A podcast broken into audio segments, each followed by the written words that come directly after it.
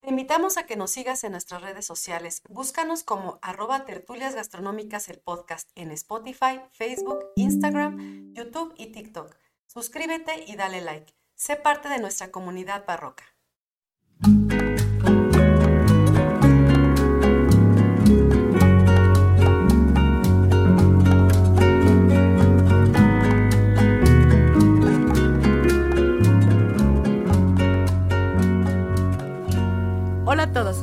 Bienvenidos a Tertulias Gastronómicas, un podcast donde platicamos de gastronomía, su entorno, significado, rituales, evolución y uno que otro chisme.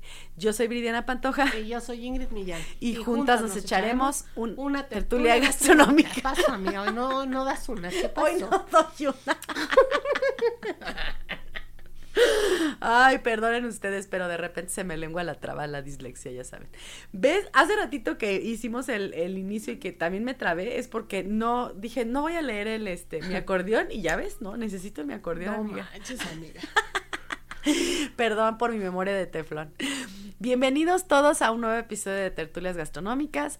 Eh, les agradecemos por acompañarnos, por apoyar nuestro proyecto. Les recordamos que se suscriban a nuestras redes sociales. Tenemos TikTok, Instagram, Facebook, YouTube. Tenemos contenido adicional en Patreon y nos pueden encontrar en todos lados como Tertulias Gastronómicas el podcast en cualquier plataforma donde se puedan escuchar estos programas. ¿Cómo estás, amiga? Bien contenta porque estamos cumpliendo un año. Un año, exacto. Se dice fácil, no está fácil. La verdad es que para ser amas de casa, trabajadoras, mamás, esposas y demás, hasta y todo lo que, de perros. Y ¿no? todo lo que se acumule. todo lo que se acumule. Así es. Aquí andamos con todas las ganas, siempre creando nuevo contenido cada semana. Así es. Para ustedes. Sí, claro. Aparte, este, este, esta parte de nuestras vidas yo creo que es como un gusto, ¿no? En la terapia. Exactamente. Esta es la terapia. Es la catarsis, sí. así es. No tenemos que ir al psicólogo, venimos a tertulia. Así es, así que nos van a tener que aguantar, ni modo, lo siento. No, no se cree. Esperando que este proyecto pues siga creciendo. Claro. Que cada vez lleguemos a más personas. Así que es. Que sea un producto de calidad. ¿no? Que sea algo que genere este pues una conexión entre la gente que le gusta la cultura, que ame México. Uh -huh. No, ¿no? y el que mundo, amiga, comer. que le guste comer, exacto. Así es. es. un poquito de todo. Acuérdense que nosotros no solamente hablamos de México, sino hablamos pues de muchas, de muchas eh, cosas bueno, del mundo. Pues somos ciudadanos del mundo finalmente. Así es. Y es importante tener cultura general, eso Así también. Es. Y el aprendizaje siempre nos va a ayudar a ser mejores personas. Así es. Acuérdense que lo que no eh, aprendimos, estamos condenados a repetirlo. Entonces, por ahí hay ciertas historias que nos van a servir igual pues para aprender un poquito y para eh, ser mejores personas, claro que sí también. Y para eh, reconocer la riqueza y la grandeza del mundo, porque no solamente de México, todos tienen su, Así es. todos tienen su aportación. También de la misma manera los queremos felicitar, les queremos desear un excelente año, Así que tengan es. salud, bendiciones y este mucho que amor se cumplan sus, metas y sus objetivos, sus que metas. tengan mucha salud, porque acuérdense que sin salud no se puede hacer nada. Así es. Ya lo comprobamos nosotros en diciembre. Eso es. Y también recordarles que tenemos un nuevo contenido, una Así nueva es. serie que estrenamos esta semana Así es. y que va a salir todos los miércoles a, las 8 de la noche, hora del centro de México, es importante decirlo, Así porque hay gente que nos ve en otras partes del mundo, pero bueno, a las 8 de la noche, hora del centro de México, tenemos a La Incógnita con el Arquimillán, donde vamos a estar eh, tratando temas de turismo, entre, among other things, entre otras cosas, porque ya saben que nos gusta hablar de todo. Sí, bueno, Eh, ahí el, el- el tema el, siempre va a ser el centro del turismo, ¿no? Pero es. visto desde varias aristas, a Así través de las experiencias de los tres, Así pero es. especialmente el protagonista que es el Arquimillán. Es, platica exactamente. Así, este... Toda, su, toda la información que ha acumulado a lo largo de los años, de ¿no? muchos años de trabajo. y de, to- y de dónde trabajo exactamente. Por eso lo queremos aprovechar. Y es. bueno, pues así, sin, eh, vámonos Ya. como gorda en tobogán. Sí, porque si no son, oye, una hora de saludos, ¿no? Ajá, sí, claro que sí. No, pero está bien, mira, no están ustedes para saberlo, ni nosotros para contárselos, pero este episodio lo hemos tratado de grabar. El día de hoy son cuatro veces. Entonces ya bienvenidos al episodio maldito de Tertulias Gastronómicas, el podcast. Pero está re bueno, que es lo peor. no, o sea, no queda y no queda y no queda y no grabábamos y entonces no sé qué pasó con la computadora y bla, bla, bla. Y esperemos que hoy sí se nos dé y que hoy sí Por lo eso podamos vamos sacar. a hacer una pausa para que veas si se está grabando, por favor. ¿De qué vamos a hablar el día de hoy, amiga? Ahora sí que ya comprobamos que se está Ya, grabando. ahora sí, amiga. Ahora sí vamos a iniciar por esta quinta ocasión o cuarta, ya perdí que ya la ni me, cuenta. ya ni, yo sí, ¿de qué vamos a hablar? Ya me sé de qué vamos a platicar. Sí. Bueno, el día de hoy está buenísimo el chisme. Sí. Porque eh, hoy vamos a hablar, el capítulo se llama Crónica de una barbacoa, ¿sale? Y bueno, no es una barbacoa, vamos a aclarar este primer punto, no es una barbacoa del norte, o sea, no estamos hablando de No una carne barbecue. asada o No. que la meten al asador, No, etcétera, no, no, no. Estamos hablando de una barbacoa del centro altiplano de México, que finalmente es un platillo, no me dejarán mentir ustedes ni tú, un platillo que se reconoce de manera internacional como muy nuestro. Así es. ¿Sale? La barbacoa, este, que originalmente tiene un nombre en náhuatl, vamos a empezar unos minutos más a, a platicar, pero que aparte de ser un emblema de México, tiene mucha historia. Y que me encanta porque involucra muchos saberes de distintos oficios y de distintos roles de género y de edades que participan para la elaboración y que desgraciadamente en muchos lugares lo tachan como muy caro y pongo entre comillas muy caro, sí y no. Pero por Porque desconocimiento. por desconocimiento exactamente a veces no, no saben todo lo que se involucra para poder lograr ese Si platillo. piensan que se echa así nada más a la olla y ya está. Sí, no, no, no. No. Y entonces vamos a hablar de eso paso a paso para que usted conozca justamente la fórmula para hacer una barbacoa tradicional. Y lo más importante también aquí recalcar es que de la que vamos a hablar hoy es la estilo Hidalgo. Ok. La que se realiza justo en el Valle del Mezquital. ¿Va? Este, la barbacoa, para empezar, hay que hablar eh, que se realiza en muchos estados de la República Así Mexicana. es. O sea, es tradicional de muchos estados. La vamos a encontrar en Zacatecas, la vamos a encontrar en la parte, como yo les decía, céntrica, en donde el clima es muy parecido y la geografía, y nos recuerda mucho a lo que es un semidesierto, ¿sí? No completamente desierto, pero va para ahí, ¿no? En donde normalmente el protagonista de ese lugar geográfico suele ser un arbusto, no un árbol, o sea, es un arbolito más pequeñito, y este, que en el caso de Hidalgo, por algo se le llama el Valle del Mezquital, el mezquite es el protagonista de ese, ese ecosistema. Ya hablaremos en unos minutos más. ¿Por qué? Entonces, estos estados suelen ser el estado de Hidalgo, el estado de México, Puebla, Tlaxcala, la Ciudad de México y Querétaro, por supuesto. De hecho, aquí es. en Querétaro tenemos una localidad muy importante cerca del pueblo mágico de Cadereyta, de hecho es en el municipio Es de en el Cadereyta, municipio de Cadereyta, así en es. las en el pueblo del Boyé, que es, Es ajá, ajá. en donde podemos justamente asistir incluso a los festivales, ¿no? Que Sí. realizan de la barbacoa. Así es. Entonces, eh, es una barbacoa súper rica. Ya estaremos hablando Tiene de sus variantes, peculiaridades. pero sí, sí es Así muy es. rica. Pero sí quiero que quede claro que la que vamos a hablar el día de hoy es Es justamente estilo la estilo Hidalgo, ¿no? La del Valle del Mezquital. que mencionábamos, ¿no? Este que no es que digamos que una sea mejor que la No. otra, porque no podemos hacer eso. No hay punto de Porque, exacto, aparte en, en cuestiones gastronómicas depende mucho de los gustos de la gente, ¿no?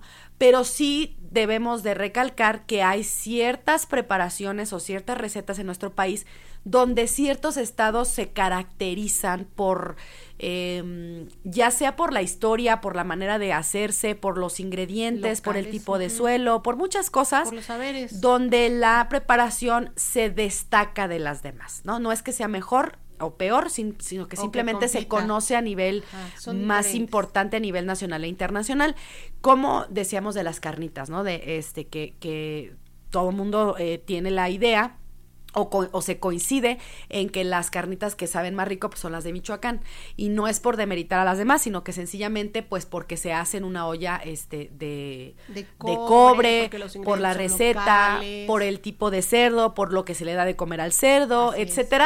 Tiene un sabor muy Hasta particular por la masa de, de, las tortillas, las para- salsas, exactamente. Entonces, lo mismo va a pasar con la barbacha, lo mismo va a pasar con el menudo o la pancita, lo mismo va a pasar con la birria, o sea, etcétera, etcétera. Ajá, entonces, por eso decidimos este eh, ubicarla en Hidalgo, ¿no? Así es, exactamente. Y bueno, voy a hablar justamente del estilo Hidalgo porque es donde tengo más experiencia y donde para mi gusto personal, para mí Ingrid es mi favorita, ¿no? Y eso tiene que ver también porque porque estoy atada sentimentalmente a ella. ¿no? Finalmente a mí me adopta mi familia política. Es que es que el marido de mi amiga es de allá. es de allá, ¿no? Del Valle del Mezquital. Y, y ah, yo di gracias de que me abrieran justamente en su familia sus puertas a conocer todas estas Yo pensé que ibas a decir, yo doy gracias porque mi esposo es del Valle del Mezquital y puedo comer barbacoa. Ah, claro sí. que sí. Pero el, el hecho de poder incluso realizar prácticas, ¿no? Ajá. En, en varios grupos tuve la oportunidad de llevármelos justo al Valle del Mezquital y comenzar una barbacoa de, Desde de cero. desde el sacrificio del animal. Y para que ellos entendieran y valoraran justamente todo lo que, lo que hay atrás, ¿no? Que es justamente de lo que vamos a hablar hoy, que vamos a compartir. Y entonces, pues vamos a empezar a hablar. Date, ¿va? amiga. Entonces, para hablar de barbacoa, lo primero que hay que decir que es un platillo que tiene mucha historia. De hecho, eh, la barbacoa en esta zona del Valle del Mezquital, pues tiene una tradición de hace muchísimo tiempo. En náhuatl se le llama al horno tlalitic. Y tlalitic significa cocinar debajo de la tierra. Y ya está. Entonces, ese era el nombre originalmente al que se le conocía, ¿no? A estos platillos que se hacían justamente ahí por la manera de hacerse tradicional. Sin embargo, para los españoles fue muy difícil llamarlo por su nombre y lo cambiaron justamente a la parte más fácil que en, en el Caribe ya se llamaba, ¿no? Que era la barbacoa. Entonces, este, así se bautiza. En la zona maya, que también tienen otro hoyo, hay que decirlo, es diferente y se hablará en otro episodio también. de Claro, por supuesto. de sus platillos, pero ya se llama pib y es diferente el horno, también sus elementos son distintos, los ingredientes que se ocupan y por lo tanto los aromas Y los sabores. que se desprenden, ¿no? Entonces, hablando del Valle del Mezquital, también es importante decir que coincide una franja del Valle del Mezquital de un lado y al otro del estado, es decir, en Hidalgo y lo que justamente está pegado al Valle del Mezquital es eh, esta franja de Querétaro, tenemos una zona cuyo origen es otomí. Que coincide también con las muñecas Lele, por ejemplo. Por supuesto. ¿no? Y ellos como eh, cuestión cultural tienen muchas cosas en común, digo, de hecho se siguen vistiendo tradicionalmente, Claro. este, hacen las muñequitas. Y este, siguen lelés, comiendo muchos y también. comen, por supuesto, lo mismo, ¿no? Eh, y es lo mismo, ojo, referente a ellos como, como aprendizaje, este, culturalmente y geográficamente hablando, pertenecieron a una zona muy agreste, que aunque estaba dentro de Mesoamérica, podía yo opinar que parecía más una parte como del norte, como Aridoamérica. Aridoamérica, Aridoamérica, perdón. es sí. tan agreste, o sea, al ser semidesierto es tan agreste que estas poblaciones no tuvieron esa oportunidad de tener ocio, por ejemplo, momentos de ocio que les hicieran florecer artes y otras cosas, observación este, a los astros, etcétera. En cambio, sí fueron poblaciones que tuvieron que aprender mucho de sus fenómenos y de la naturaleza y poder consumir lo que en ese momento encontraban. Sí, ¿no? claro. Entonces, eh, fueron nó- nómadas mucho más tiempo que la, que la gente en, en Pues es que no se puede, no puede haber agricultura en esos lugares, Exactamente, y por lo tanto, en temas como más estacionales y como más locales, tenían que ir encontrando saberes de qué se podía comer. Entonces, aquí prácticamente se aplica el dicho de lo que corra, se arrastra, vuela, A la todo a la cazuela. cazuela, ¿no? Y vamos a hablar de un festival también bien interesante, porque mucha gente asocia la barbacoa específicamente al borrego, Yo era una de esas. ¿no? Y de- hasta nos estábamos peleando, ¿te acuerdas? Porque yo te decía que hay mucha gente que dice que la barbacoa para que sea barbacoa tiene que ser de borrego. Así la birria para que sea birria tiene que ser De de, chivo, chivo. ¿no? Ajá. Y ya en, en, en, en últimas, pues de res, ¿no? Pero que si no, no se podía considerar así. Y ahora que estuvimos platicando, dije, oh Dios, vivo en el error, porque Así es. resulta que no, que puede ser de otras Así proteínas. es que en realidad la barbacoa es la técnica. Exacto. ¿Sale? No, el animal. Que va dentro del, del, del horno. Entonces, el tlalitic, que era este horno, se utilizaba para cocinar durante muchas horas a, un, a, un, este, a una temperatura que está lo más, este, que se procura estar lo más herméticamente cerrada y que se va enfriando poco a poco dentro de la tierra, ¿no? Entonces, este, en realidad, lo que contiene es un universo de cosas. Tan así que si usted viaja, y es algo que voy a, a- a invitarlo a que haga al Valle del Mezquital, pues procure ir algún, en algún momento al festival gastronómico del Valle del Mezquital que se realiza en el mero corazón del Valle del Mezquital, en una población que se llama Santiago de Anaya, a quien pues mando saludos, ¿no? A todos esos es. pobladores. Claro. Y bueno, estos pobladores nos han dejado como entrar a, a- a esos saberes que han pasado de generación en generación y nos han mostrado que a través de esta técnica se puede cocinar lo que sea. Ok. Porque podemos encontrar lo que haya, de verdad. Usted puede encontrar una barbacoa de ardilla, de zorrillo, de murciélago, de coyote, de tlacuache. Ok. Y la que menos va a encontrar es justamente La la, de de borrego. borrego, ¿no? Ajá. Que es la más común para nosotros. Sí, pero pues y para entonces, ellos, ¿no? Justamente es, este, es esto con lo que quiero abrir, ¿no? Tenemos que abrir nuestra mente. A veces nosotros atacamos otros países, incluso cuando empezó lo del COVID, de, es que ellos comen murciélago. Pues aquí nosotros también. ¿no? Y también insectos y muchas cosas. Bueno, es que aquel era murciélago chino. Ah. El de nosotros es mexicano y no hace daño.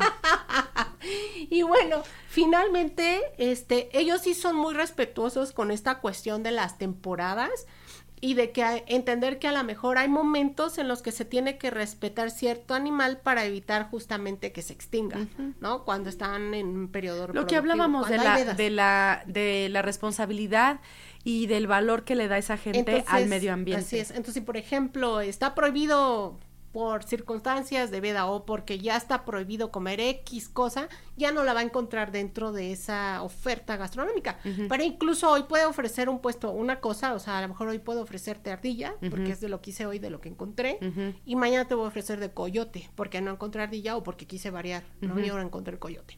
Entonces, es algo muy interesante. Este, lo invito porque también puede encontrar esto que malamente hemos dicho en muchos capítulos, mucha gente indica o señala como especial, exótico, eh, Raro, etcétera. etcétera, que en realidad pues forma parte de un común, ¿no? De muchas personas, que es lo que su tierra les ofrece. Lo que pasa es que pues como uno es estúpido y, y ya son diferentes las cosas, pues luego luego uno las Señala. les das ajá, ese señalamiento ¿no? cuando no debería Sin de ser tener así. esa apertura de, pues es así. ¿no? Exactamente. Entonces, eh, ahí vas- van a tener la, fortuna de poder probar, por ejemplo, flores también de muchos, eh, de muchas plantas que son de ese, de ese sitio, que son endémicas, que son de temporada, como pueden ser las flores de sábila, como pueden ser las flores de, este, de magueyes. que son de cactáceas al final o por ejemplo de la de la yuca, ¿no? La flor de isote, que también ya la probé en toda esa zona del Valle del Mezquital y de aquí en Querétaro. Y este ciertos alimentos que son típicos de ahí pueden encontrar los shawis o shawé o chamuis que les dicen o tantarrias como se le llaman acá en, en Querétaro en ciertas temporadas cuando justamente el mezquite es este este centro de, de su universo en cuestión de ecología, ¿no? Porque ese mezquite nos va a brindar, que es otro elemento que hay que estudiar en estas cocinas del Valle del Mezquital, que por cierto por ahí estamos preparando una sorpresa también, porque voy a invitar a un especialista a platicarnos sobre esa gastronomía, esos Sí. saberes del Valle del Mezquital. ¿sí? Y este mm, ahí nos enseñan que este mezquite es un árbol importante porque alrededor del mezquite eh, surgen animales, flora, ¿no? que, que se consumen. Y el que mismo incluso el mismo mezquite es parte también de, de sus propios oficios y, y cosas que les transmiten, ¿no? Como objeto, por ejemplo, puede, ser- puede usarse la leña como la mejor leña para justamente la que ocupan para la barbacoa, para hacer las fogatas, pero también es este leña que se ocupa para otras cosas, ¿no? Como objetos. Y también el mezquite pues da un frijolito, da una vaina en un momento del año, florea y da vaina.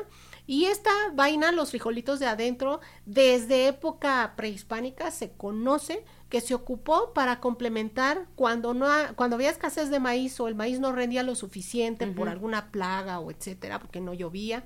Lo que hacían era complementar esa, esa masa con esa harina hecha a base de- del frijol de mezquite. Entonces, este la vaina incluso es considerada como un postre para muchos este niños, eh, se les eh, se les da, sabe medio dulcecita. Y en la misma, en el árbol de mezquite se da la tantarria, ahí justamente anida. Entonces podemos encontrar los ejemplares más jóvenes que son justamente los, los que se comen. La tantarria es una chinché, Ujú. entonces un- es un animalito Mm, deliciosa. muy rica, muy, y muy, muy vistosa. A mí es uno de los Eso es a mí me lo que me da cosa para consumirla, Me que tiene unos colores que yo podría jurar que es venenosa. Sí, no, todos los, los colores, colores te que dirían aguas. Y más bien son precisamente como para que no la toques. Sí, ¿no? claro. Su manera de defenderse es orinarse. Y si te orina, te, te aparte de que te pinta con un Como tono que no se te quita fácil, te deja Un aroma un, aroma, ajá, un ar- un aroma como orín, pues, muy fuerte, muy penetrante durante mucho tiempo. Aparte, si, si te toca algunas partes que son más, este, este, mm, como sensibles, pues te puede dejar dormido, ¿no? O te puede dar una alergia, pero más allá de eso, pues no. Y te Si mueres, las pero más allá de no, eso, pues, no, no te pasa mueres, nada. no te mueres. Y este, pero si, la- pero por ejemplo tienen un tratamiento especial, las tienen que purgar días antes, ¿no? Este, para que justamente suelten esa, ese orín y te las puedas comer felizmente ya en una salsa o en taquito. o así. Ajá. Entonces, todas esas cosas las pueden encontrar en el Valle del Mezquital, aparte de los saberes del maguey, que ya hablaré en otro capítulo. Ese es otro episodio Otro porque episodio. es muchísimo, está muy largo eso. Sí. Y No largo, pues, también, por supuesto, este, pueden encontrar frutos del, del desierto. Entonces van a encontrar la tuna, el Tuna, choconote, los chilitos de las biznagas, ¿no? Nopales, Etcétera. así es. Exactamente, entonces pueden degustar un, unos choconostres en almíbar, un agua de. Deliciosa. Y si tiene suerte, tal vez pueda encontrar a lo mejor algún poblador que bajó de la sierra, eh, de la sierra justamente de lo que es la Huasteca en Hidalgo, y que le va, le va a compartir lo que es Zacahuil. Entonces, es maravilloso ese festival, yo sí los invito a, a que vayan a conocer, muy bonito, aparte de que puede aprender mucho y hay concurso de cocineras tradicionales, Uy, no, entonces se aparte pueden encontrar cosas Y maravillosas. ir es, es comer y es este. Es ay, es deleitar una delicia. tus ojos sí, también, claro, ¿no? por supuesto. Y probar cosas nuevas que a lo mejor no es muy común. Sí, nuevas este, para nosotros, Y abrir un poquito el tema de, de, de los sabores, ¿no? A los que estamos acostumbrados, así es.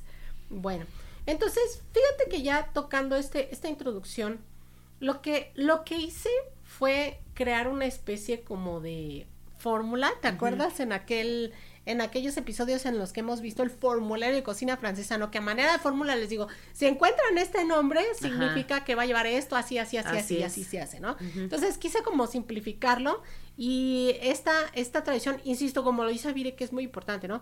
Finalmente cada familia hace este las cosas a sus saberes. Como le enseñaron a ellos también, claro. Exactamente, pero la fórmula general así lo indica. Ajá, Y bueno, la fórmula general para hacer una exquisita barbacoa estilo Hidalgo, ajá. este lleva el hoyo. ujú. Ojo, no estoy albureando. No, amiga. ¿no? El hoyo No, de la tierra. De la tierra, por supuesto. Así es. Que también es importante que el otro, pues también lo lleve siempre, ¿no? Hay que cuidarlo, amiga, porque se te pierde y olvídate, ¿cómo crees? Ay, te pierdes tú. Si no, cállate. Bueno, entonces el, el hoyo es uno y vamos a ir hablando de cada uno, pero primero voy a dar la fórmula general. Ajá. Entonces, para no perderme está el hoyo, Ajá. y luego están las piedras, Ujú. y luego la leña, ujú, y luego las pencas, Ajá. y luego la olla, la rejilla, ujú. La proteína y o vegetales que se van a utilizar, el agua, el fuego, la tierra y la sal. Serían como los, los, Los elementos, que yo necesitaría para poder realizar una barbacoa. Y bueno, la abuelita ya después, pero eso les platico Sí, cómo pero va esa, después. esa es opcional. Ajá, esa es como si la tiene, úsela y si no, pues un comodín. Si no la pide prestada a alguien. préstame a tu abuelita, claro que sí. Exactamente. Entonces, vamos a iniciar. Este, algo que es importante definir antes de esta fórmula es que en todo este proceso están involucradas muchas personas. Y es algo que ya hablaremos también en otro episodio sobre el nombramiento del patrimonio de, de mundial de la humanidad de la cocina mexicana. Porque uno de los elementos que, que nos dan o que nos otorgan en esta, en esta justamente nombramiento es que la cocina mexicana o las cocinas mexicanas, como diría mi amiga Marce, este, a la cual mandamos un saludo, involucra roles Sí. y involucra géneros y no se hace por una sola persona. Y sí lo que decir, si usted solo quisiera hacer la barbacoa, pues en vez de ser dos días de trabajo, se tardaría yo creo como seis. Y terminaría hecho pomada sin querer Sí. y sin tener ganas nuevamente de volverla a repetir. Exactamente. Por todo lo que se tiene que hacer. Entonces, involucra en este caso el trabajo de las señoras y la mujer como rol, como rol femenino. Ajá. Y in- involucra un trabajo también de los hombres, que dependiendo sus edades se van dando sus tareas. Entonces ya estaremos hablando de eso, ¿no? Entonces, el hoyo es tan tradicional en el Valle del Mezquital que incluso cuando se construye una casa, ¿no? Y tú heredas a lo mejor un terreno, lo compras, este, piensas en dónde va a estar tu casa y tu garage, ¿no? Etcétera. Pero así como planeas eso, Planeas el hoyo. planeas el hoyo o los hoyos de barbacoa. Ajá. ¿no? Y es algo bien interesante. Entonces, por ejemplo, en la casa de, de mi suegra, ¿no? la casa de mi suegra, que le mando muchos saludos a, a la señora es, claro que sí. este, ella, por ejemplo, en su casa planearon dos hoyos de barbacoa, que es lo que sé. Y los hoyos normalmente antes, eh, en esta época, les digo prehispánica, pues se armaba de momento, o sea, decía, pues vamos en el camino, tenemos hambre, aquí lo armamos. Aquí lo hacemos. Ya cazamos algo, aquí lo hacemos, aquí des este, desescarbamos, buscamos piedras y Ajá. todos algunos elementos de los que les platiqué, y aquí armamos la barbacoa. Pues hay crónicas que incluso indican que se hacía con humanos. Ajá. Y este, hay por ahí una en donde habla de este, de este eh, Hernán Cortés caminando que traía a los esclavos en la parte de atrás y estos esclavos les dio hambre, entonces en el pueblo anterior agarraron a otros Ajá. sin infragante y sin saberlo, ellos iban en avanzada y de repente cuando se dieron cuenta pues ya les estaban llamando para comer y se habían detenido kilómetros atrás, Sí. se regresan y pues la barbacoa ya estaba ya estaba puesta, ya estaba dentro, Ajá. entonces nada más tenían que esperar a que saliera. Ajá. Cuando sale y se dan cuenta lo que hay dentro se se, se, Se espantan, ¿no? del- Porque ajá. pues porque lo que encuentran son piernas, brazos, etcétera, Sí. y entonces, pues para él es como sacrilegio, ¿no? Y Pues para sí, los españoles. Y desde entonces se prohíbe. Entonces, fíjense, ¿no? Desde entonces Sí. la barroca se hace de humano. Sí. En, en algunas circunstancias, no siempre, ¿verdad? Ya hemos hablado de eso. Claro. Entonces, fíjense, estos, estos otomís y esta gente que, que tiene estos saberes que ha pasado de generación en generación, se han transmitido también cosas bien importantes. Entre ellas, pues, eh, a saber de qué tamaño tiene que ser esa profundidad de ese hoyo y de qué diámetro. Ajá. Porque el hoyo que se hace tiene que ser profundo, a diferencia del PIB. Y debe tener, aunque tú lo ves porque te dicen, allá están los hoyos, yo con la primera vez que me invitaron, y sí, y yo decía, pues yo estaba esperando de verdad unos hoyos, ¿no? Así de... Sí, ¿dónde? que se vieran, pues, Ajá, ajá. ¿dónde? Me decían, pues ahí. Me decía, ¿pero por dónde? Y me decían, pues ahí en la subida, es que están tapados. Ah, Ah. pues no ibas a ver, ¿no? Ajá. Pero pues tú te lo imaginas más en forma, ¿no? De sí, alguna tú manera. Te, te imaginas el ladrillo así, Sí, que se ve bonito, expuesto, ajá. la, la olla de acero inoxidable que va a subir con polea, Ajá, cosas sí, así, algo, ¿no? ajá. Y no, o sea, la verdad es que es tierra. Pero ellos ya saben dónde están. Y una vez que desentierran, lo que encuentran adentro son las piedras, ¿no? Este, entonces, el hoyo lleva una profundidad que le permita meter eh, las piedras, una olla, la reja, la carne con las pencas y todavía taparlo con tierra. Sí, entonces, sí tiene que buen ser tamaño. una profundidad. Y también un diámetro, que es que le quepa justamente una olla de paredes altas en donde justamente se va recolectando el caldo. Pues si estás diciendo que se hacía de personas, pues tenía que caber una persona. sí. Así de simple. Y bueno, Así de qué tamaño. Es que quepa Juanito y ya con eso la hacemos. bueno, ese era el antes, amiga. Claro, Ahorita ya no las hacemos así, No, pues entonces no. pues ya es más chiquito, ¿no? Y este, fíjense, y ya está el hoyo, ¿no? Entonces, Ajá. sí es importante que esos hoyos estén tapados porque justamente la tierra al momento de destapar es la misma que se va a utilizar para, para poderlo, perdón, volver a tapar. Ya me estoy emocionando. Sí, amiga. Lo siento. Y entonces necesitamos pues tenerlos con buen nivel normal al ras de tierra. Ajá.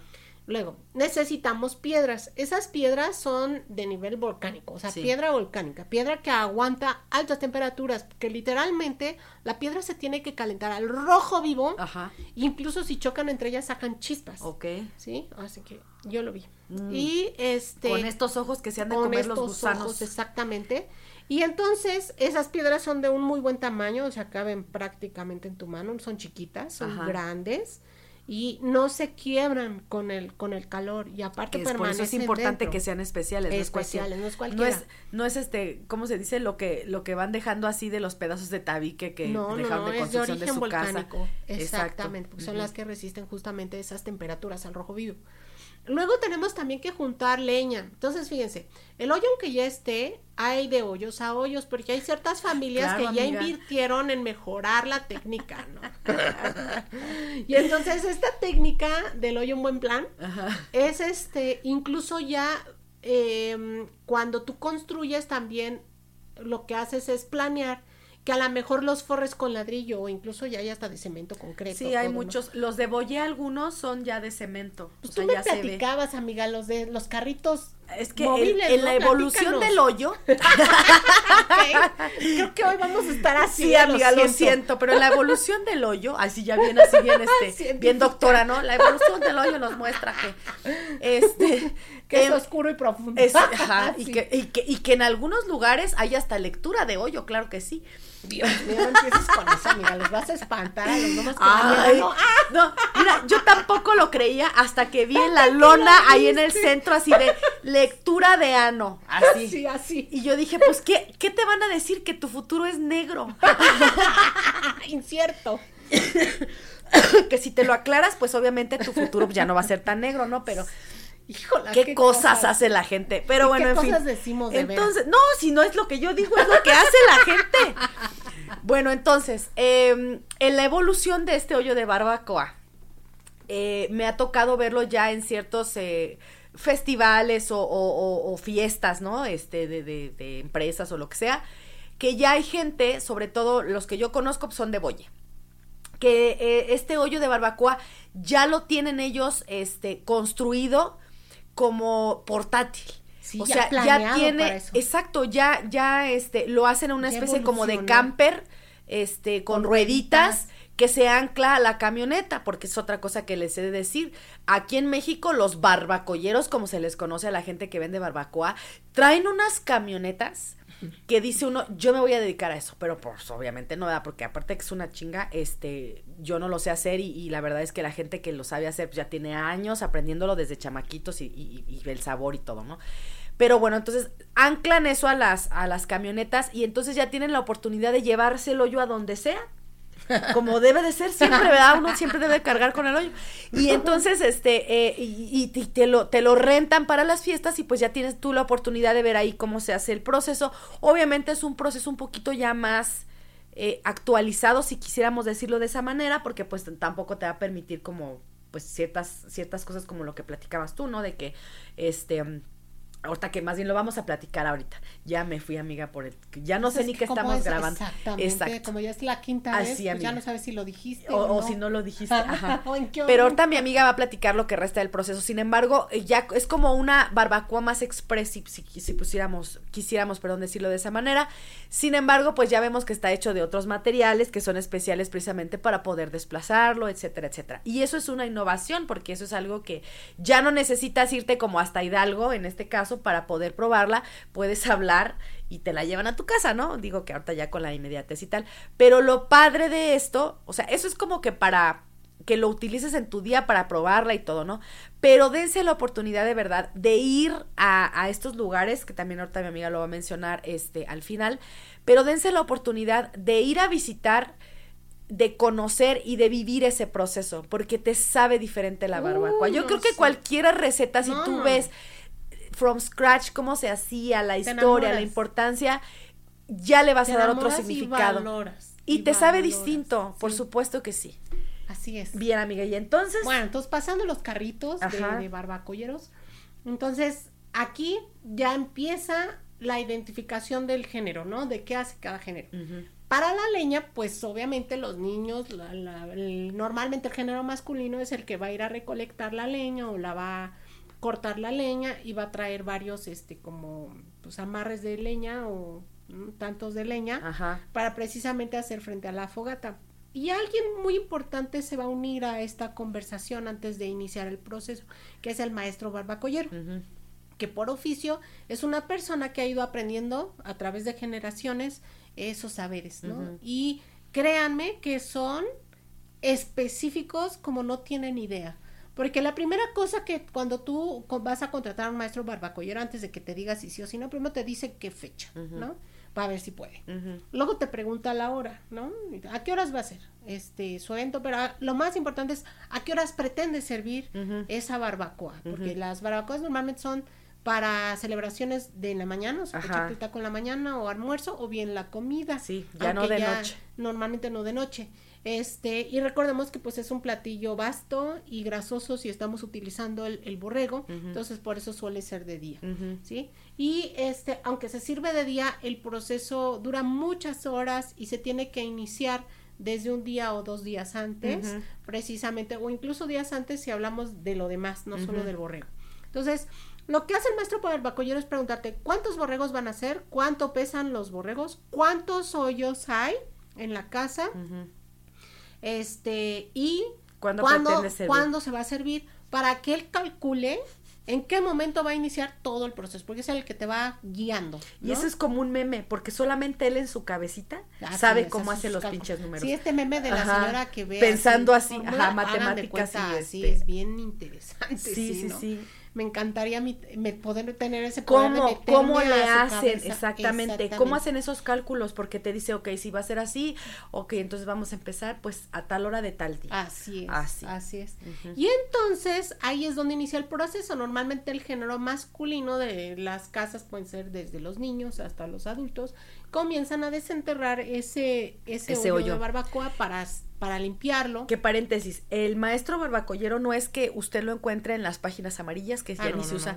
No. es algo así como de que él tenga así de maestro barbacollero. No, es un saber eh, eh, empírico, ancestral, que la gente de la zona es la que te va a decir ah, quién es el maestro barbacollero y quién es el mejor maestro barbacollero. Así es. Entonces solamente como por recomendación es que lo vas a poder encontrar. Son como esos chamanes así que te van a, buscarlos así en medio de la de la de la montaña así de, "No, pues vaya y a la tercera piedra de vuelta a la derecha y ahí va a estar el chamán." Ándale, esperándote afuera porque ya sabe que vas. Sí, ya claro, por supuesto. Lo leyó en las estrellas. Ajá.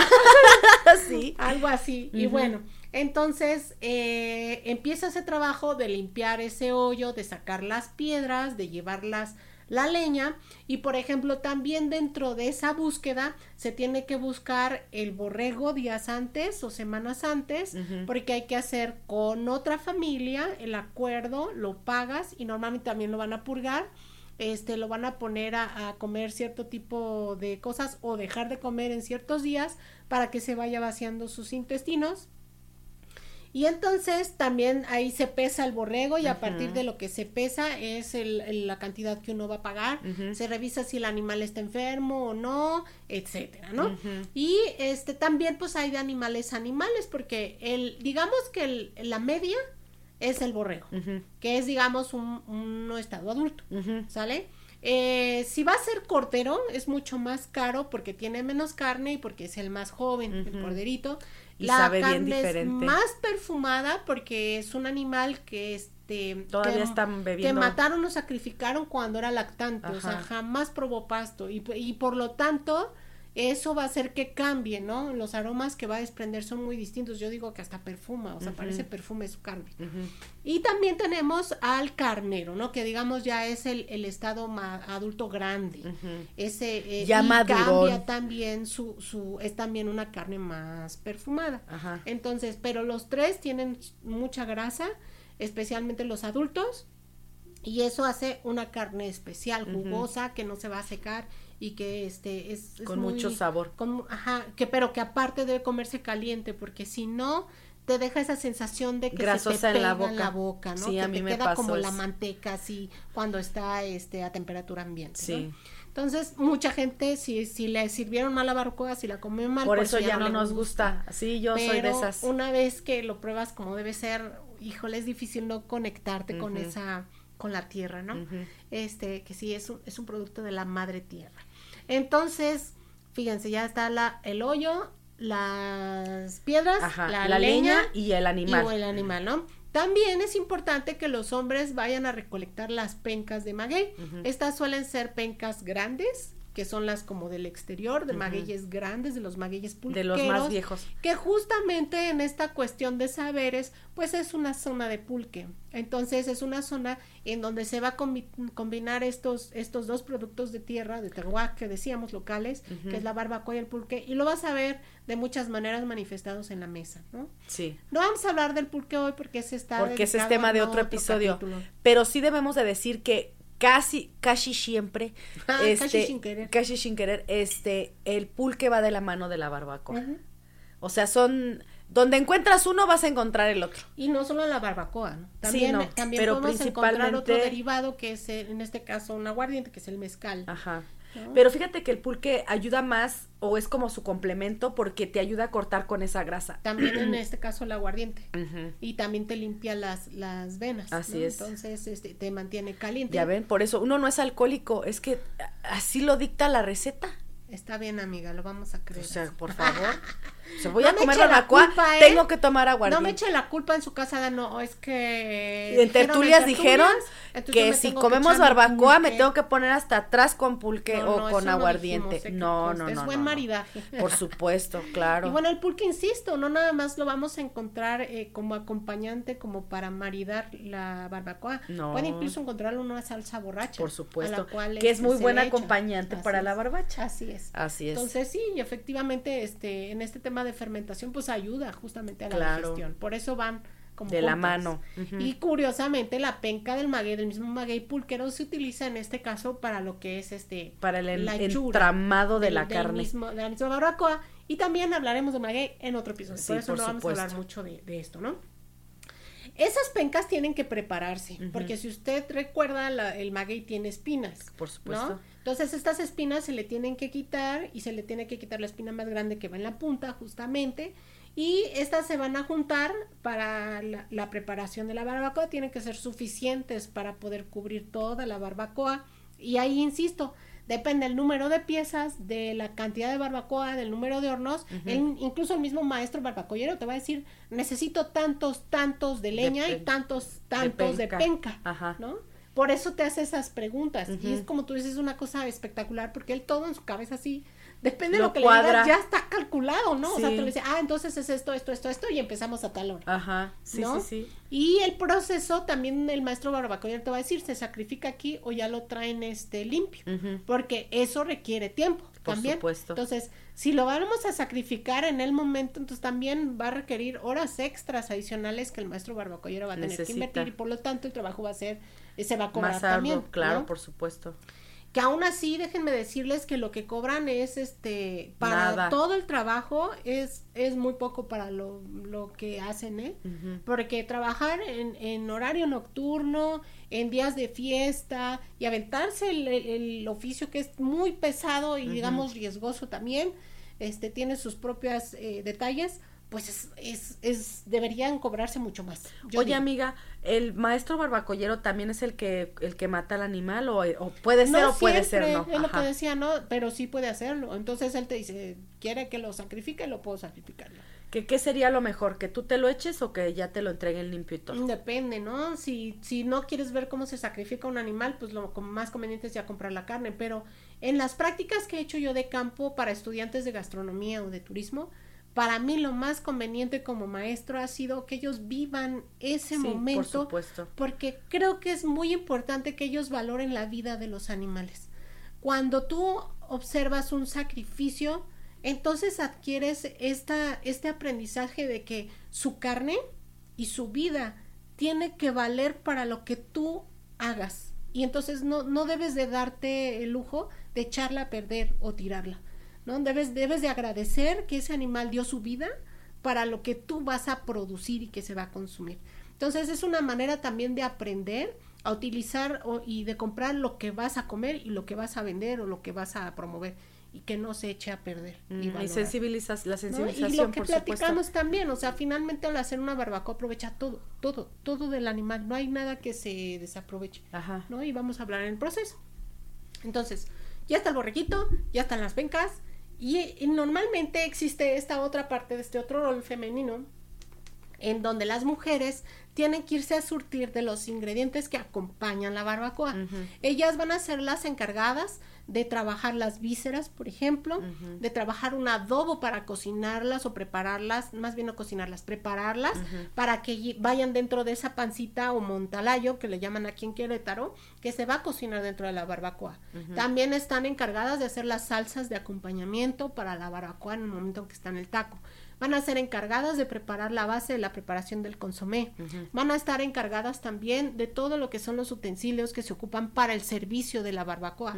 Van a estar encargadas de lo que son aguas o lo que con lo que se va a acompañar de la tortilla, de la puesta en tortilla que para una buena barbacoa pues se, entiende que se va a hacer a mano la tortilla o se va a mandar a hacer a mano, ¿no? Aunque sea ya con maquinita de prensa para tortilla o bien este hecha toda a mano, torteada a mano eh, pero finalmente se hace el nixtamal, o sea, se seca el maíz, se hace el nixtamal, se lleva pues. se hace la molienda al día siguiente y se manda la masa para que se ponga en esos momentos ahí. Porque cabe recalcar que la barbacoa se consume con tortilla. Sí. No se puede consumir con un baguette. Ah, no, no. Con una da- chapata. un este- No es que este- no se pueda. Yo creo que sí se puede, pero para la barbacoa no. No. O sea, es otro platillo ya nuevo, diferenciado. Sí, no, pero o sea, no, se tiene que acompañar. No, ya, ya, ya aquí entramos con temas de puristas, ¿no? Pero no, se tiene que comer, o sea, para que realce, para que realmente sepa como debe de saber, tiene que ser con una tortilla de maíz y preferentemente hecha a mano, preferentemente.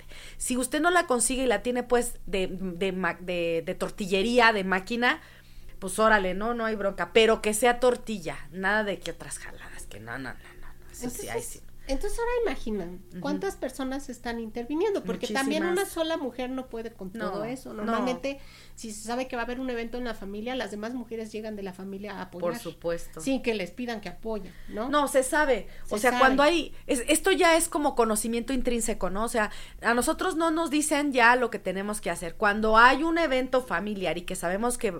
En mi caso sería, por ejemplo, carnitas o alguna otra cosa, porque yo barbacoa Tamales. no he hecho. Pero los tamales, por ejemplo, las corundas. Cada quien sabe su rol, ¿no? La más grande tiene un rol, la que le sigue tiene otro rol, las más jóvenes tienen otro Tienen que rol. aprender los y roles de las pobrecita de la que vaya llegando a la familia, porque a esa También. También tiene su rol y hay que También darle le su dan su bienvenida, iniciación. su iniciación, por Su supuesto, calentadita. su calentadita, exactamente. Eso es muy aquí de. Yo sé que de otras culturas también, ¿no? Porque lo vimos en, en Por la eso película la cocina de. es tan importante porque es el centro de reunión donde Ajá. está el chisme, donde tienes que aprender a escuchar, pero Así también a, a dialogar, a negociar, Exacto.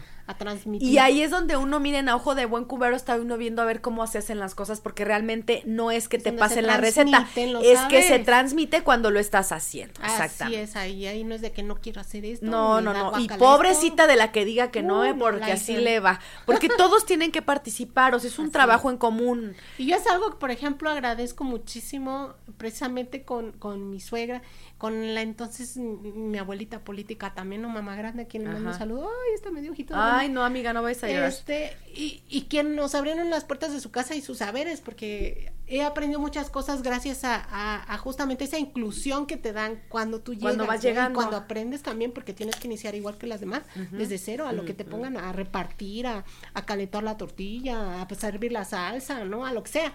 Entonces, es muy bonito, muy bonito en esta transmisión, y es por eso que nos dan ese nombramiento, es uno de los elementos, ¿no? Es uno de se realiza comunitariamente, se realiza con géneros, se realiza por oficios, se realiza con edades y se transmite de generación en generación.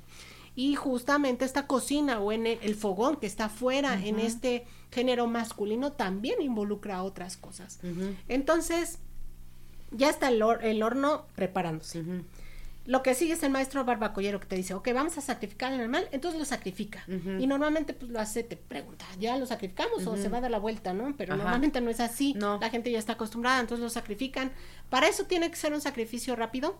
Tiene que el, el cuchillo este, tener mucho filo para no hacer sufrir al animal.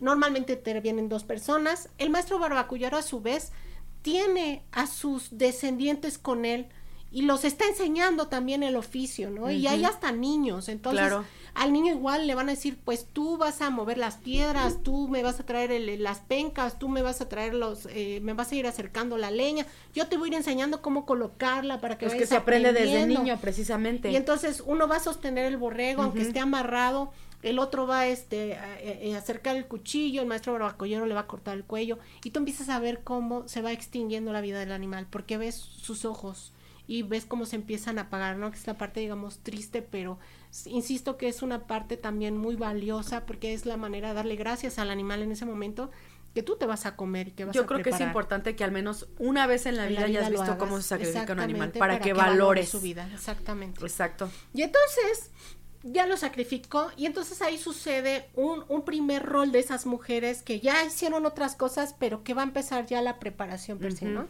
Entonces acercan una olla, un recipiente en donde van a recibir la sangre, que es el- el- la primera parte del animal que se va a preparar.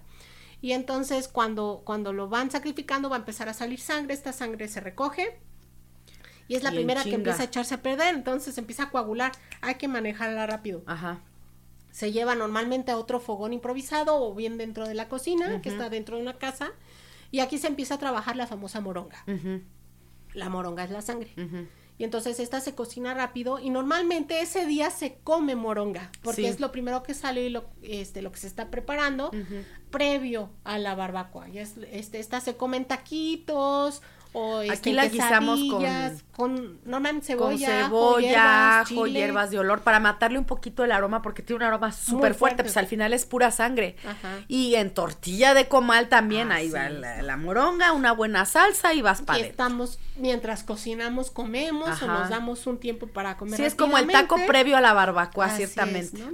Entonces, esa moronga normalmente, y, y muchas veces incluso al maestro barbacollero, aparte de pagarle con dinero, por supuesto, por su tiempo y sus saberes, también le pagas también una parte con, otra parte con, con especie, ¿no? Le ofreces, quiere llevarse barbacoa, quiere llevarse moronga. Me contabas que se, le lleva. da la piel, ¿no? Regularmente. Muchas veces se, se le entrega también la, la piel del animal, que es lo que vamos a para allá, ¿no? Porque pues normalmente tú no lo ocupas, No, a menos pues que la vayas a ocupar. A menos que seas quedas, curtidor y normalmente demás. Tú, tú se la ofreces y se la lleva, ellos ya la O él te la pide, ¿no? También. También. Y entonces, lo que hace es, enseguida justamente cuelga el animal, lo pone ya en vertical, para irle quitando esa piel, lo va a abrir, lo va a viscerar. Estas vísceras se entregan a las mujeres, las que se van justamente a ocupar de limpiarlas, incluso muchas veces volteándolas, como la tripa, se tienen que lavar con cal, con vinagre, y se van a estar lavando continuamente, muchas veces de uno y de un otro lado, para evitar justamente que bacterias o microorganismos que son patógenos nos afecten en tema de salud. Entonces, eh, todo esto se limpia muy bien y una vez que las mujeres ya terminaron ese proceso, lo que hacen es picarla, hacen un adobo con chiles secos y hierbas eh, de olor, suelen ser fuertes, también vinagre, los intestinos para apestan. justamente este, matarles estos aromas Ajá. penetrantes, ¿no? Todo esto se mete dentro de una pancita que se va a amarrar Del muy bien. estómago, el pues, estómago para que entiendan, del borrego. Ajá. del borrego, que allá se llama pancita y aquí en, en el estado de Querétaro se le llama montalayo. Ajá. Y este, eso lo preparan las mujeres. Mientras eso sucede, los hombres afuera, el maestro barbacollego sigue con su proceso, hace la canal ya, la parte por la mitad, va sacando paletillas, costillas, Despiece, este, lo que es el- la cabeza, las patitas también. Y este, digamos que es algo bien interesante, ¿no? Porque todo eso lo, lo pone en una carretilla. De esas como para de- cargar, este- De maestro albañil. Ajá, de ¿no? Bien padres esas Ajá, con sí, ruedita. sí. Y entonces ahí mete todo y normalmente el lugar del sacrificio no es el mismo lugar en donde se hace No. eh, la preparación del hoyo porque es sucio. O sea, en ese momento estás está corriendo sangre, ¿no? Caen parte de lo que son las, las vísceras. Cuando las limpias, pues muchas veces todavía traen en su tracto digestivo cosas, el animal, Sí. entonces hay que tirarlas, etcétera, ¿no? Y este, entonces esa carne ya se lleva cerca del hoyo. Ajá. Para esto, este, el maestro va a también designar un horario para encender la fogata. Ajá. La fogata y la leña es muy importante. La leña de mezquite se sabe que es una leña que produce un calor muy uniforme y muy fuerte y que dura bastante. Entonces es la preferida por ellos, por eso la escogen. Agarran este varios eh, varios pedazos de leña y acomodan perfectamente las piedras entre la fogata, o sea, no no están apartadas, no están abajo, están entre lo que es la leña. Ajá. Y va a con- comenzarse a consumir el, el fuego y mientras más pasa el tiempo, el maestro va decidiendo justamente más fuego, más fuego, más leña, más leña y va sigue Hasta que logre la temperatura. Algo que me asombra de este Como que siento que las tatema, ¿no? Así las voltea y las pone y las sube y las sí. baja para que por todos lados estén Así calientes. es. Y algo que, que de verdad admiro de su oficio es que lo único que ocupan a veces es como un, como un arpón, pero que termina como en una manita de varillas o de metal, que hagan de cuenta que a veces tiene tres o cuatro puntas así, y este, y con eso medio agarran las piedras y las acomodan, y a veces ni siquiera eso, a veces traen un- una de estos guantes de carnaza de, de herrero, pues, y rápido las agarran y las van acomodando, que digo, wow, ¿no? Pues es como tú con las es tortillas, tan fuerte el calor que hay que muchos maestros barbacolleros al final se van enfermando, ¿no? Desde los lo, el aroma de la leña de estarla oliendo, este, hasta humo, cómo se les va nublando su, ojos. su vista, ¿no? Se, se van quedando ciegos, se les va creando como una capa aquí. Y bueno, este ellos van enseñando a su vez a sus a sus hijos cómo cómo tienen que ir acomodando esas piedras, como dices tú, y ir alimentando el fuego. Y es bien interesante porque el maestro barbacollero de confianza te deja tareas. Entonces te dice, ok, pues mire, ya encendí la fogata, ya están acomodadas las piedras, ya está despiezado el animal. Este, vamos ahora a tatemar, ya encendido el fuego, tateman lo, las pencas de maguey. Tienen que estar súper bien tatemadas, porque si no, si quedan, este, o no se hicieron bien, quedan amargas y entonces amargan la preparación. Por eso. Ya valimos gorro. Así es. Y entonces lo que hacen es ablandarlas para que justamente puedan doblarse. Después, este, que ya tienen las pencas, lo que hacen es, ok, pues ahora vamos a acomodar, necesito ya eh, a tal hora que esté listo el recipiente en donde va a estar el caldo. Mientras ellos están haciendo esta parte que ya les decía en este segundo momento, las piedras para las mujeres ya terminaron la moronga y empiezan justamente a lavar y a, picar. a picar algunas cosas, pero entre otras cosas, lo más importante es el caldo del consomé, ¿no? ¿Y qué sigue? En un recipiente que debe tener a fuerza sí o sí dos asas, que debe ser de metal para que aguante justamente las temperaturas. temperaturas. Es lo que va a quedar hasta abajo y tocando directamente las piedras. Entonces tiene que ser un material que resista, justamente. Pero he visto cosas así hasta de... de sí me decías. De, de, aluminio. De aluminio, ¿no? O sea, cosas de verdad que dirías... No, bueno, pues si aguanta, pues órale, ¿no? Entonces, si ya la calaron. Lo que sigue es, normalmente se le pone a un consomé en esta región garbanzo, col, zanahoria, cebolla, ajo y hierbas de olor. Hay un chilito, que suele ser un chile morita por la región, que se ocupa muchísimo. Es como el predilecto de ellos. Ok. Este, para las salsas y adobos rojos. Entonces, eh, con eso, ellos se lavan, se pican en el caso de los vegetales y se colocan dentro de esa olla, así sin hacerles nada más. Ajá. Y lo que hace el garbanzo así directo, se limpia, o sea que no traiga piedritas, basuritas, y, directo se va a la, a la cazuela, a esta cazuelita, que no es de barro rojo. Ajá. Y entonces se le agrega un poquito de agua. Y ya estuvo. Y ya está lista. Y entonces esto se va a llevar mientras los hombres están trabajando allá en la fogata y se va a acercar ya este para que el maestro barbacollero en el momento en que él decida, esté lista. Porque no puede parar. O sea, no puede parar la producción nada más porque no hubo el consomé. Si no lo entierra sin eso, ¿no? pues no estaría ya el, completo, sí. Entonces, cuando el fuego ha sido suficiente, que son muchas horas, para tener las piedras al rojo vivo, él dice, está listo. Ya. Hace a un lado la fogata y en ese momento de manera muy rápida coloca las piedras, las acomoda y te pide justamente que ya esté ese, esa olla. porque la van a bajar al hoyo. Y después coloca una rejilla, que es una rejilla cualquiera, ¿eh? Sí, de, esas hechas a mano. Estufa. Yo las he visto que las sacan de la estufa y ya la ponen, ¿no? Esto, o las de para zarandas, cosas así. Y entonces la ponen encima, enseguida viene la penca de maguey que se va a abrir, ¿no? Y se va a ir como intercalando una con otra, siempre va la base abajo y la punta arriba, ya tatemada, como yo les decía, y se va a colocar después la carne en el centro. También tiene un acomodo especial. Claro. Porque si no la colocas así, la carne que es, digamos, más grasosita y más suavecita, que suele ser, por ejemplo, la costilla, se deshace y se cae. Claro. Entonces, el chiste es que la, el consomé tenga muy poco de eso, que se haya caído, ¿no? Sino más bien se rescate solo el jugo. Lo que va soltando de la cocción. Se colocan las paletillas y se coloca ya encima todo lo demás partes del animal, incluso se coloca la cabeza. eso es importante. Y luego me preguntan, ¿por qué la cabeza, no? Si, si cuando tú la abres dices, ah, la cabeza, me está viendo el animal, ¿no? Bueno, pues la cabeza es muy importante tan importante como las apelaciones este, normativas en Francia, ¿no? Una apelación de origine controlé, que son las denominaciones de origen controladas. ¿Por qué? Porque muchas veces en, en estas etiquetas te piden, o la, la, reglamentaria te pide, que el animal traiga cabeza, que el animal traiga las patas. ¿Por qué? Porque con ello yo me doy cuenta que me están vendiendo y no me dan gato por liebre. Claro, o perrito. Veo el plumaje, o veo el tipo de pico, o veo el color de su piel ¿no? O de algo que te dé algo que de referencia que es el animal. Lo mismo sucede aquí. Cuando tú pones una barbacoa y colocas la cabeza, aparte de que se puede comer, por supuesto. No, y le da un sabor sí. tremendo. Aparte de eso, visualmente es importante que esté la cabeza para que tú sepas que es de barbacoa. claro, de borrego, ¿no? ¿Qué es lo que te está dictando que es un borrego o que es un cordero? etcétera, ¿no? Y entonces, este, se coloca también la pancita a un lado y por supuesto se meten las cuatro patitas, las últimas partes del Ajá. animal, que esos suelen ser un tesoro para las familias, sobre todo para la gente mayor, Por porque es como el premio, claro. como el premio y, y lo chistoso es que todavía tiene Piel. este, ajá, pelito, Pelito. y con todo y todo se lo comen, ¿no? Ok. Nada más le hacen así a un lado y se lo comen. Ok.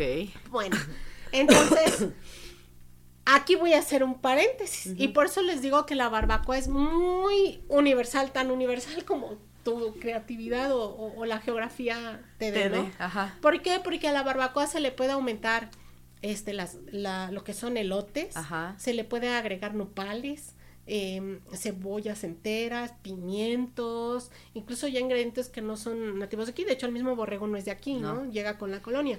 Pero es un animal que se va a adoptar dentro de este de esta barbacoa. Mestizaje. Se puede utilizar pollo, se puede utilizar en épocas de vigilia, por ejemplo, la gente también usa los hornos de barbacoa y puede utilizar y hacer pescado.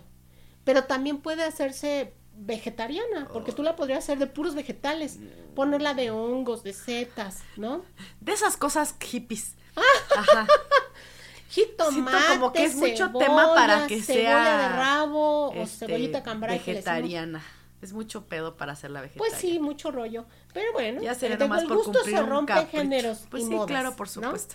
Y este, la tradicional, como les digo, sí es de, bar- de barbacoa de, de borrego, pero no es la única. Insisto, claro. ¿No?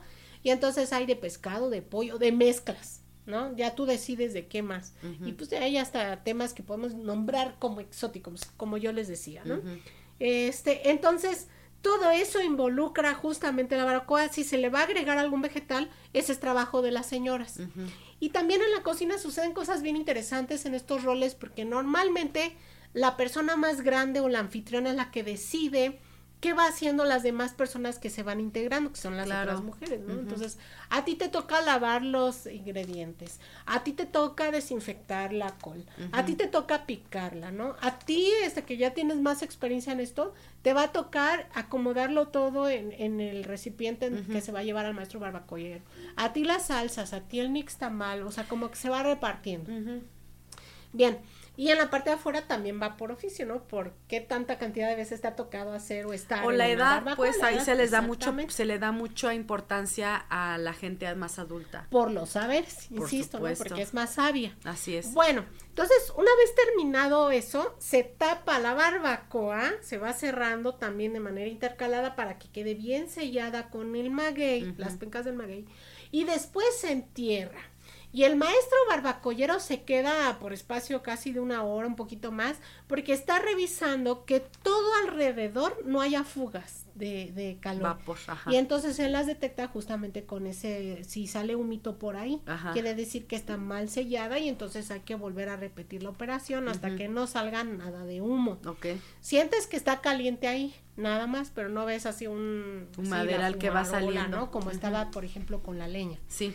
Entonces, a partir de ese momento, el maestro ya, todo este proceso que les digo, él ya lo calculó. Sí. Ya te dice, a partir de ahora, a las, este, a las 2 de la mañana me voy a dar una vuelta Ajá. para ver si este sigue Si el- va todo eh, bien. sigue- si sigue todo bien si no hay fugas de, de lo que es el de calor vamos Ajá. a ver si si necesitamos meter más fuego etcétera no Ujú. Y este se da sus vueltas y ahí es donde te deja la tarea.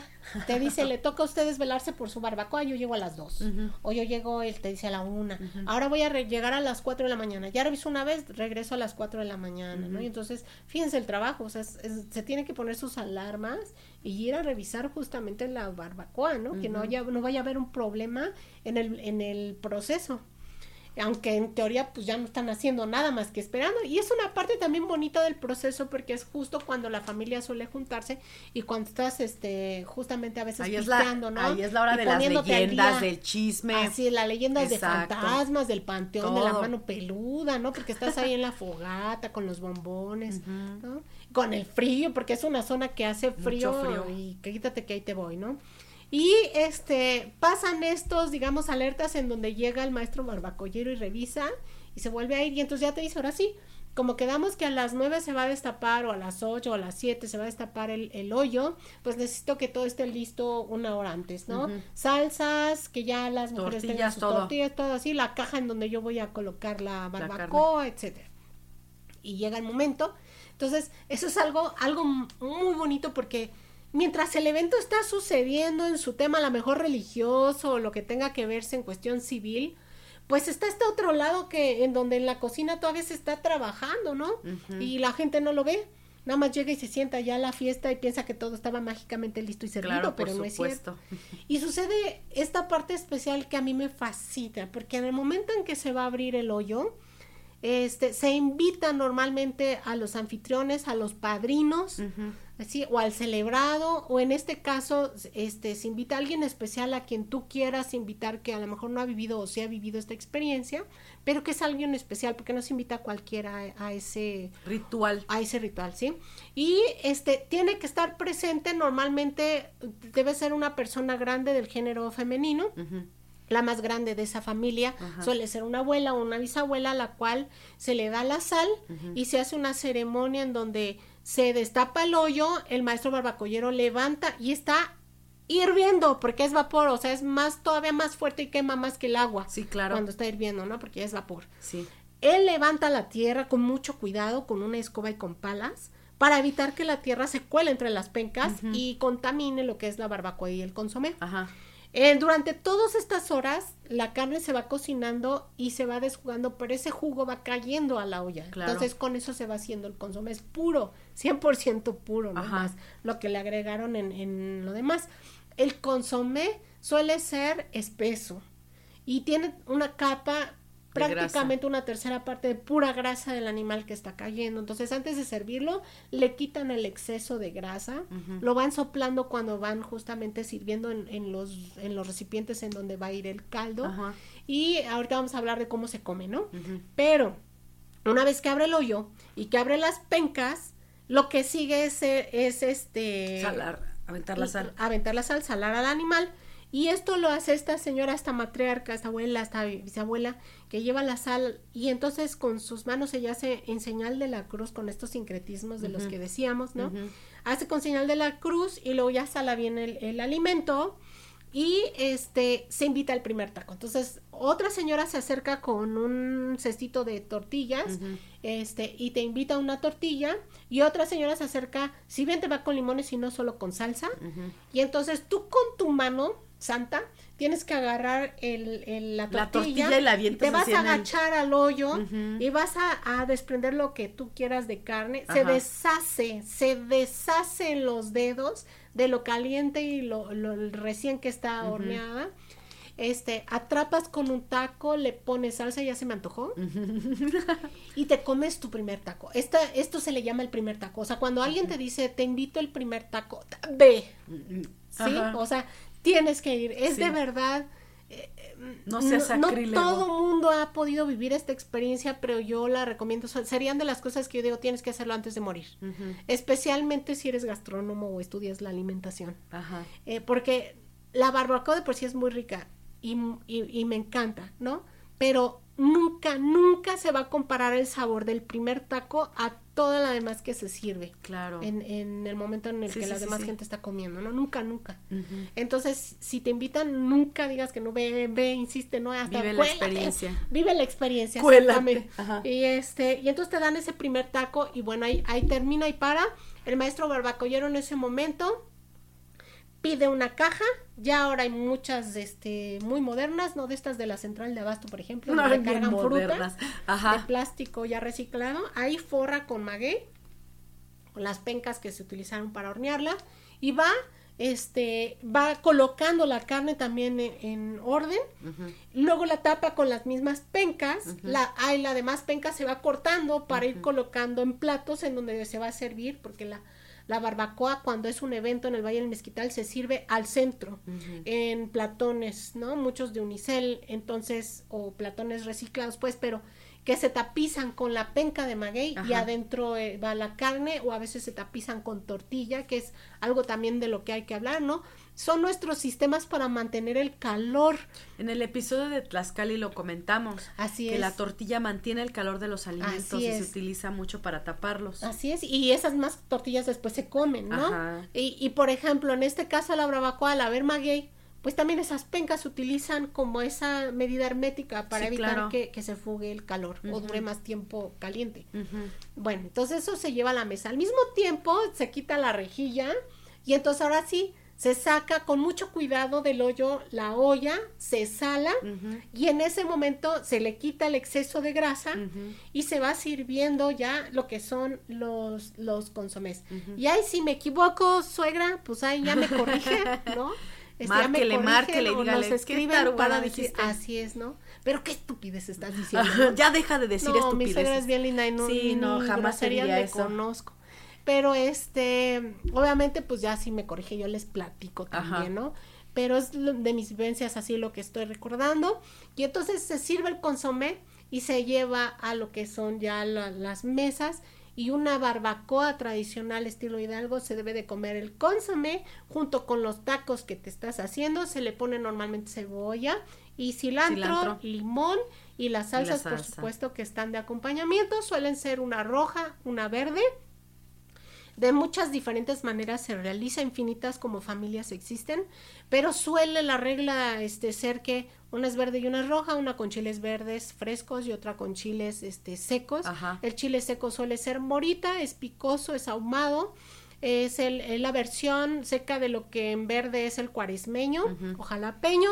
Y a esta salsa es la que les digo que suelen agregarle ingredientes como choconosle, que también es de la región y que le da un toque ácido. Ácido. Y también suelen agregarle pulque en muchos lugares. que es la borracha. que es justamente otro, otro tema endémico de, de ese lugar con el que se marida. Si no te lo dan físicamente, puede venir en la salsa. Ajá. Y que es algo que te va a ayudar a, a digerir, justamente, pero también a cazar los, los sabores que se, eh, los aromas, perdón, que se desprenden de, de este platillo. Entonces, este, pues no sé si, si me faltó algo, amiga, ya después No, te de- faltó, pero invitarme a comerme un taco. Ya se me antojó. Y eso que yo no soy muy, precisamente por este tema de la grasa en la boca, este, es el, el, el, el descontento de repente que yo tengo con el borrego. O sea, sí es. Sin embargo, o sea, a pesar de eso, a mí me ha tocado en Boyé. Mira, se me hizo agua la boca y eso que no. Este, en Boyé me ha tocado ir al- a los festivales por temas de turismo con estudiantes y demás. Y sí he probado este el taco, así, este, de una barbacoa que va recién llegada, que obviamente no es el primer taco, como dice mi No, amiga. no Sin embargo, sí es, sí es una barbacoa que está recién hecha. Y tú puedes ver cómo, o sea, el señor o la señora que la está vendiendo saca los huesos limpios, o sea, de cómo se deshace la carne, ¿no? y este y, y- y tiene un sabor súper característico que o sea es, es muy rico les digo nada más que si yo de repente con el aroma del borrego no no es algo que me guste mucho sin embargo sí puedo decir que es algo delicioso imagínense a la gente que sí les gusta pues ¿a qué te sabe eso no los dedos, te chupas los bigotes. Y bueno, es más, o sea, hay que decirlo, tan se ocupa todo el animal que los huesos se dan a los perritos, por ejemplo, y con los huesos también se juegan juegos los niños, ¿no? hay, hay un juego ahí muy local que se llama la tábata, Ajá. que se juega justamente con, Con los huesitos. Con los huesitos de la columna, ¿no? Que juegan los niños. Sí, sí, ya sí. Le, le preguntaré a mi esposo cómo se juega ya después sí que nos venga y nos platique Así sí es, este, exactamente pero bueno, para que vean cómo todo se ocupa, todo se ocupa, ¿no? Entonces, este plato es histórico, es emblema, ¿no? Ubica una región, saberes, oficios, generaciones, géneros, sentido de pertenencia sentido de pertenencia, ¿no? Y yo creo que por eso, de verdad, pues tiene un gran valor. Y por lo tanto, pues no es justo demeritarlo.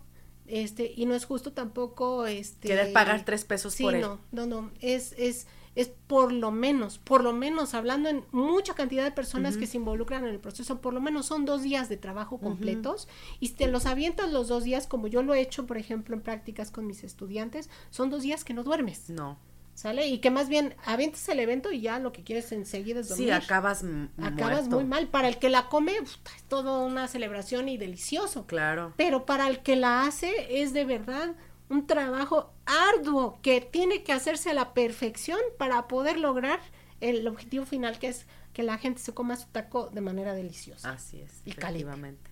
Sí, claro, por supuesto. ¿No? Y que salga bien, o y sea, que salga bien. y eso pues un sinnúmero de cosas podrían salir mal ahorita que lo platicaste, ¿no? Así es. Pero que ellos ya pues ya la traen, tienen todo el conocimiento del mundo y ya no te los haces, o sea, te solucionan todo, qué bárbaros.